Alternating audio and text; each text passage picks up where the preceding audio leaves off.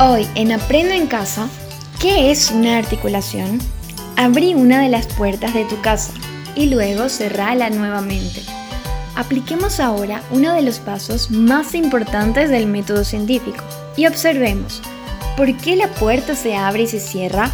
Hay muchos factores, pero si nos fijamos en la estructura, encontraremos una pieza que une la puerta al marco.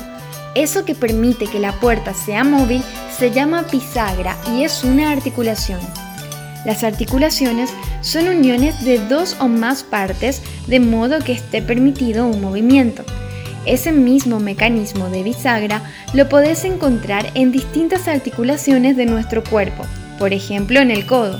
Existen muchos tipos de articulaciones.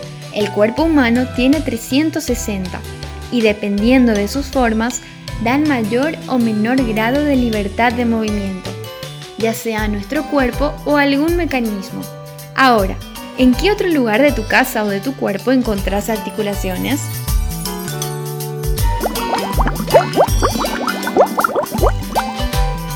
Aprenda en Casa es una producción del Ministerio de Educación y Ciencias, o MAPA, Espacios de Ser y UNICEF.